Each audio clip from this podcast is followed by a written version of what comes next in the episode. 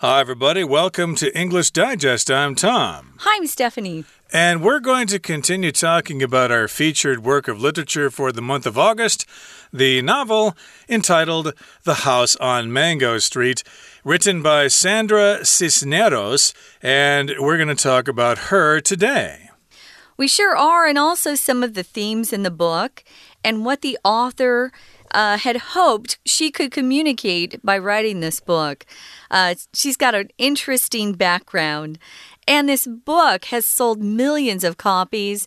It's been translated into over 20 different languages. It's been very, very popular. It's her best selling novel, her best selling piece of work, actually. We're going to get started by reading through today's lesson.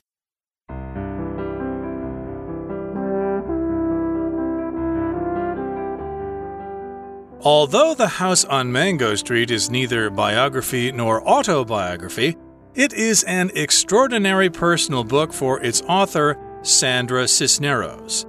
Like Esperanza, Cisneros grew up in the Mexican American community in Chicago. Her house was always crowded with family, but when she started college and had the chance to move into a space of her own, she seized it. In her essay called a House of My Own, Cisneros talks about her childhood dream of having a silent house. At the end of the house on Mango Street, Esperanza describes her dream house as being quiet as snow, a space for myself to go, clean as paper before the poem. This is a clear similarity between Cisneros and Esperanza. Another similarity comes in the character's family name, Cordero, which was Cisneros' mother's family name. Cisneros started her career as a teacher and a poet, and the influence of poetry on the house on Mango Street is clear in the book's structure. Its chapters are short, some as short as two paragraphs, and they all feel like poems without rhyme schemes.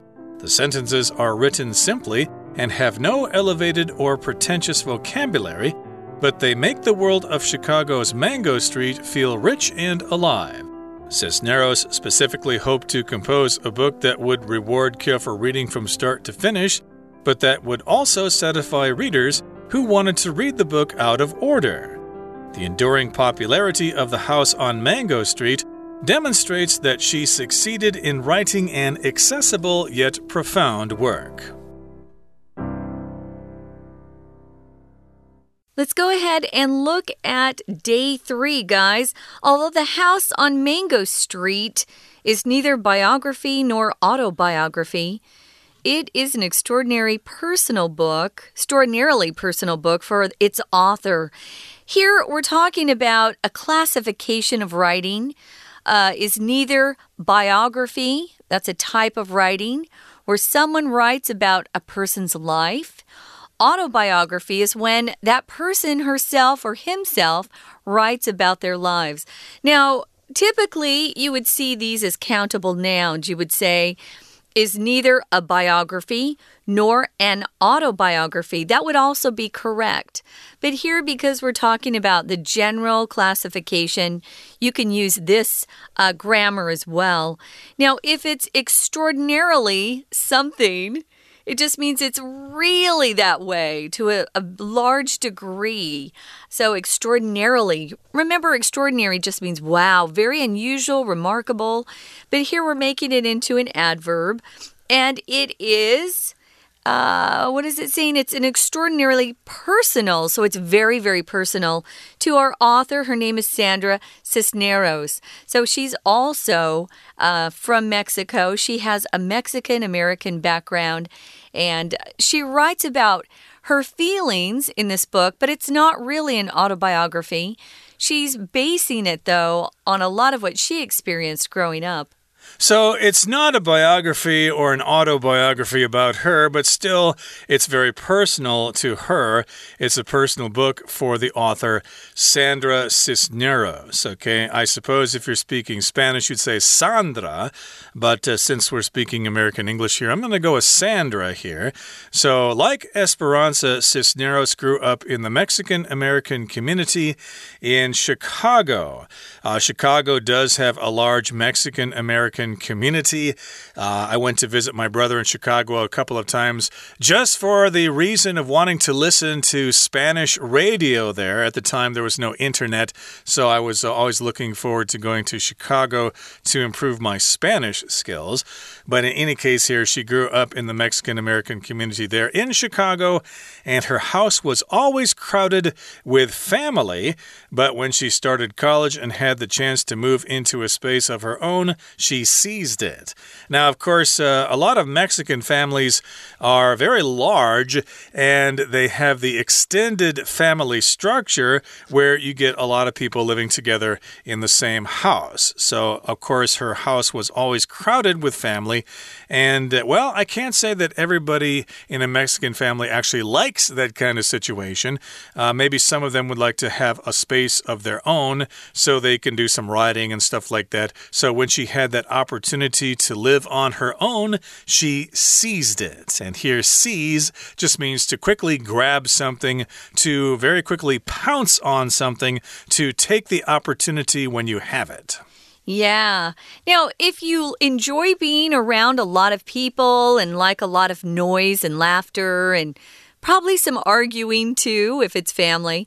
Uh, you might not be bothered by this, but what if you're the kind of person who just craves silence and craves time alone?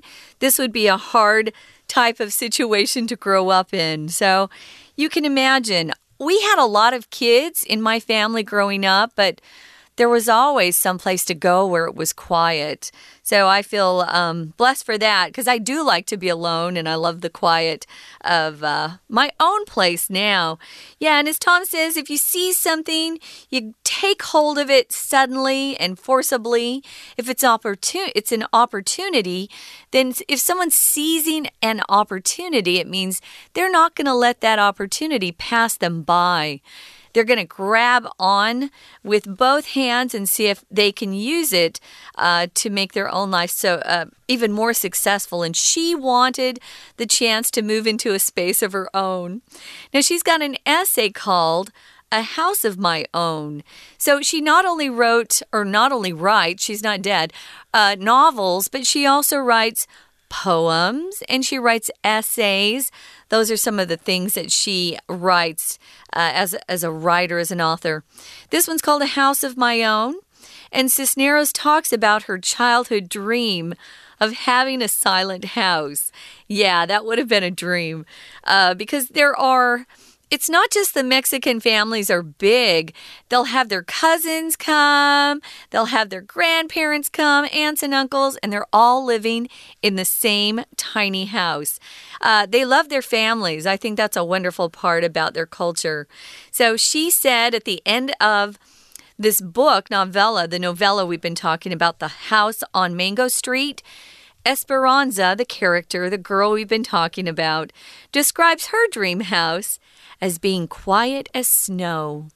If you, oh, a lot of our listeners don't know that falling snow is very, very quiet. Yes, there actually is a scientific explanation for why it's so quiet when it snows. It's actually quite unusual, but it is quite peaceful on snowy days. It's lovely. And of course, uh, this also is described as a place for her to go to be by herself. And she also describes her dream house as being clean as paper before the poem.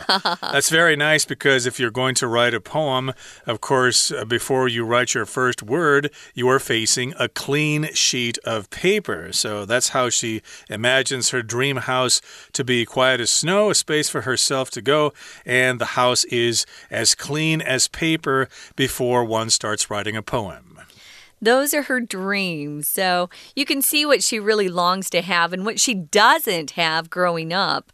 Um, this is a clear similarity between Cisneros, the author, and the character she dreamed up called Esperanza. So, another similarity or something they have in common comes in the character's family name, Cordero, uh, which was Cisneros' mother's family name. So, this is her mother's maiden name. That's what we say. So, yeah, she used not only some of the experiences that she'd gone through uh, to compose or to write her novel, but she also used a name that she was connected with in real life, and that was Cordero, Cordero, or Cordero. So, yeah, there are a lot of similarities you can see between our author, Sandra, and her character, Esperanza. Uh, indeed. So, again, we're saying that it's not uh, a biography and it's not an autobiography, but still it's very personal to her.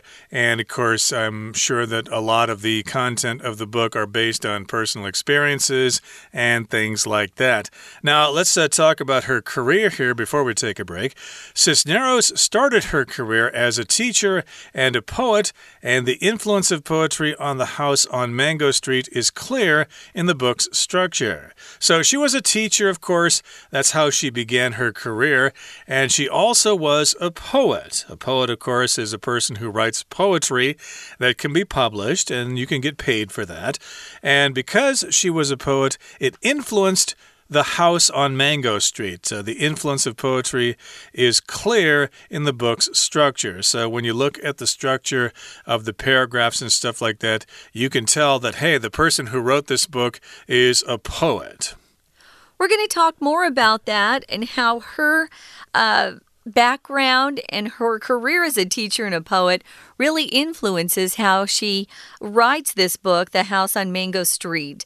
The book structure will show the story or will, will tell the tale, will show us how her book is very similar to her own background. We're going to find out more, guys, but first, we're going to listen to our Chinese teacher. Hold on. 大家好，我是派老师。今天讲解的是八月份 Unit Fourteen Exploring the Meaning of Home in the House on Mango Street 最后一天的课文。今天的课文介绍了《The House on Mango Street》的作者 Sandra Cisneros。第一段一开头就说明这本书并不是自传，也不是传记，但故事的主人翁和作者的确有相似之处。作者在美国的墨西哥移民家庭当中长大，也希望自己有个。安静、干净的家。好，我们一起来看第一段课文的学习重点。请看第一个句子：Although the house on Mango Street is neither biography nor autobiography, neither nor, neither nor 就是既不是 A 也不是 B，既不是传记也不是自传。好，接着请看到第三个句子：Her house was always crowded with family. But when she started college and had the chance to move into a space of her own, she seized it. 请同学把 she seized it 画起来。这个 seize 指的就是抓住。我们可以说 seize the chance，把握机会，或者 seize the opportunity。请接着，请同学看到第五个句子。At the end of the house on Mango Street, Esperanza describes her dream house as being quiet as snow, a space for myself to go, clean as paper before the poem. 他说，他希望梦想的家呢是像雪一样安静。好，接着我们接着往下看第六个句子。This is a clear similarity between Cisneros and Esperanza。好，我们说谁和谁的相似处。 英文就是 a similarity between A and B. We're going to take a quick break. Stay tuned. We'll be right back.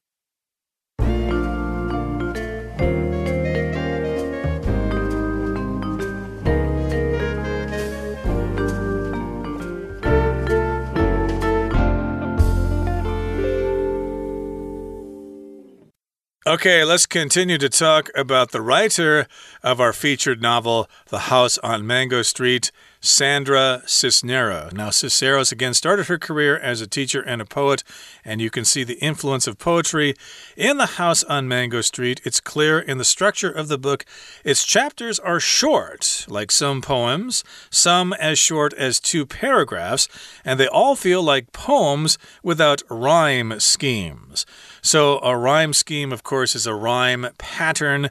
Uh, rhymes, of course, are words that sound the same, like hat and cat and bat. Those words all rhyme. And, of course, poems are kind of uh, cute when they have rhymes, especially nursery rhymes for kids. It helps them memorize things. And for adults, poetry uh, can sound uh, pretty interesting if it does have an interesting rhyming scheme or rhyming pattern. There are different ways to do that. Yeah, as kids, we loved words that rhymed. It does make it easier to memorize things if they rhyme in English. So your vowel and the uh, ending syllable will often be the same cat, rat, fat, sat. Those words all rhyme. And we use those to um, memorize some songs and uh, nursery rhymes, things like that. I know a lot of our listeners have learned English songs that rhymed. Um, those are fun to learn too. So the sentences, those are the that we're talking about the structure, how she built her book. The sentences are written simply and have no elevated or pretentious vocabulary. Now, if you're talking about elevated or pretentious vocabulary, elevated is uh, something that's more advanced. Uh, more gaoji. She didn't care about that. She wanted things to be simple and clear. And if something's pretentious, it's trying to um, impress other people. Maybe you are pretending that you have more uh, education in than you do, or you have more money than you really do, or talent, or uh, you know, you just kind of uh, are false about who you really are. You're pretentious. Uh, people don't like pretentious people. A lot of celebrities are very pretentious. If you listen to them, you think, ugh, yuck. So, yeah, she doesn't use elevated or pretentious vocabulary. She doesn't choose to use big words just to impress you or show off. Um, but she wants to make the world of Chicago's Mango Street feel rich and alive. But how she does this is by keeping her sentences very simple and and also kind of writing in a way that sounds like poetry except there's no rhyming scheme. You don't have to rhyme to write poetry. We have lots of different types of poetry.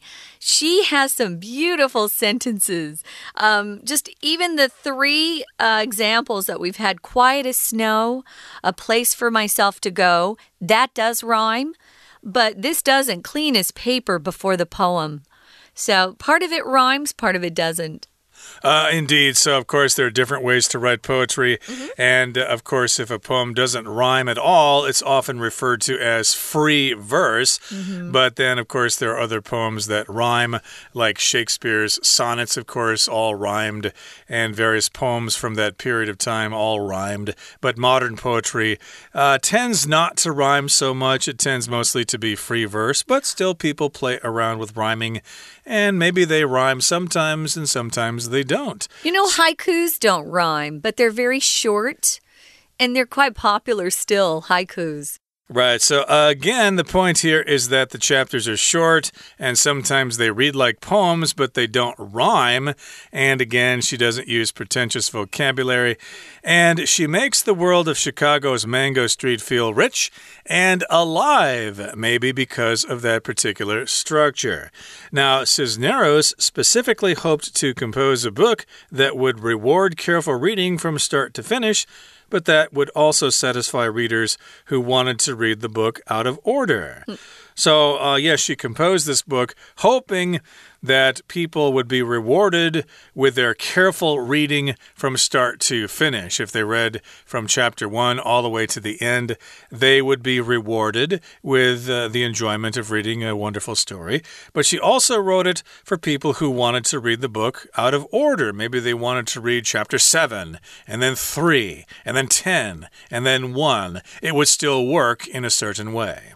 Yeah, so it didn't have to go uh, chronologically. You didn't have to read from chapter one to chapter four. Uh, you could just skip around if you want, because each of her chapters were little vignettes or little settings of a situation. So it's kind of an interesting way to write. Um, I've never heard of a novel that did this before, so kind of cool. You can compose uh, books, writing, music. These things are all composed. So, if uh, usually if you talk about a reward, it's something you get because uh, it's in recognition of something you've done. Maybe you returned somebody's wallet and they gave you a reward. Or maybe you got straight A's in school, so your parents gave you a reward for your achievement. Here it just means that uh, reward is feeling good about having enjoyed reading the book. So that's a nice thing to do too. I think it's interesting. I'd like to actually get my hands on a copy. Uh, indeed, and I'm sure it could probably be downloaded pretty easily from the internet as an ebook.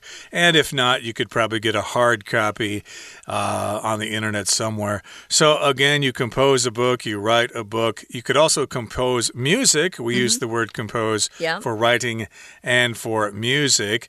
And again, if you want to read the book out of order, you will be satisfied with that. Now, it goes on to say here the enduring popularity of the house on Mango Street demonstrates that she succeeded in writing an accessible yet profound work. Okay, so we're talking about the enduring popularity of this book. If something's enduring, that means it lasts a long time, and uh, that's uh, pretty much uh, what we're saying here because this book was published in 1984 do some mathematics there, and you'll know that that was uh, almost 40 years ago, but the book is still enjoyable even 40 years later. So, indeed, check this out because it has enduring popularity. It continues to be popular over the years. Yeah, and if you demonstrate something, you show that something is true or that's what something is like. Oftentimes, you can go to a grocery store and they've got ladies who are demonstrating the new products that for that are on sale. Uh, sometimes you can even uh, eat some of the new products that they have for sale. But here, um, this book shows us that she succeeded in writing an accessible yet profound work. It's accessible, meaning you can understand it, it's not too difficult. And yet, at the same time, it's profound. If something is profound, it's very deep and intense. Uh, it's not just something that people throw together. She put a lot of thought behind it. So, if somebody has written something profound, it shows a lot of great knowledge or understanding of life. I love to be around people who are profound. You're, usually thinking, oh, Wow, I love that thought, and you write it down.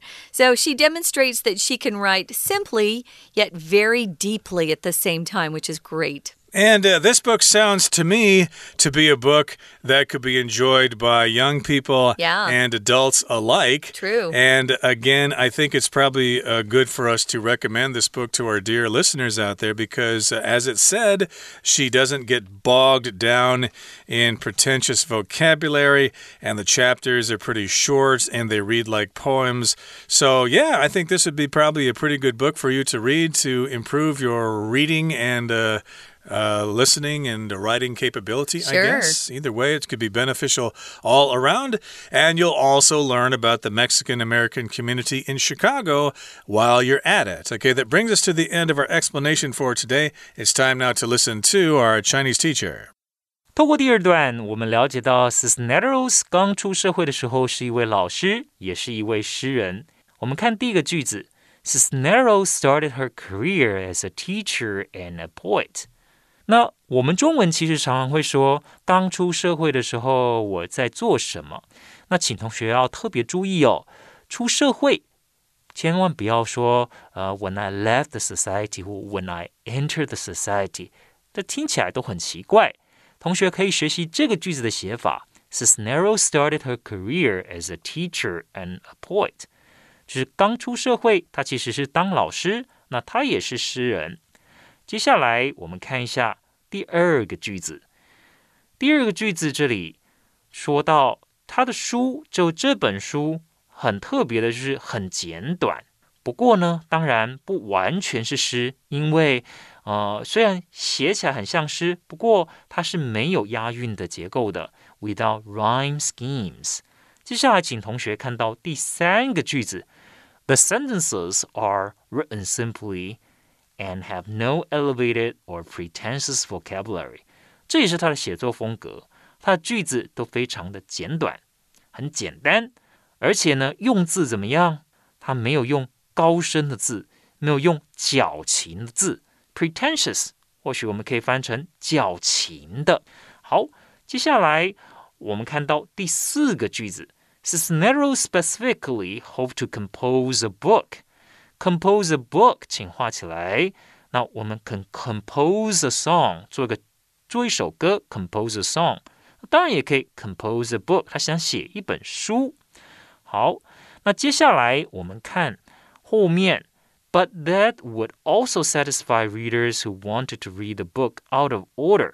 前面是他希望自己的书能够让有心从头看到尾的读者 觉得呢，哎，这个时间花的很值得。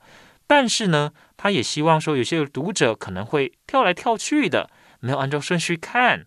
They read the book out of order。他也希望能够满足这个读者群的需求。接下来我们看到第五个句子：The enduring popularity of the house on Mango Street demonstrates that she succeeded in writing an accessible yet profound work。那我们知道。这本书其实出版至今有段时间了。Enduring 指的呢是永远持久的啊。那譬如说，我们说很持很久的爱，持久的爱，enduring love，或者呢很长时间的友谊，持久的友谊，enduring friendship。那还有一个很相近的单词呢，就是 everlasting，e v e r l s t i n g，这几个字都非常的好，值得同学记下来。再来，我们看到 accessible，这个 accessible 指的呢是简单的、容易了解的，那就是 easily understood 的意思。不过，其实也可以形容人的个性是和蔼可亲、平易近人的。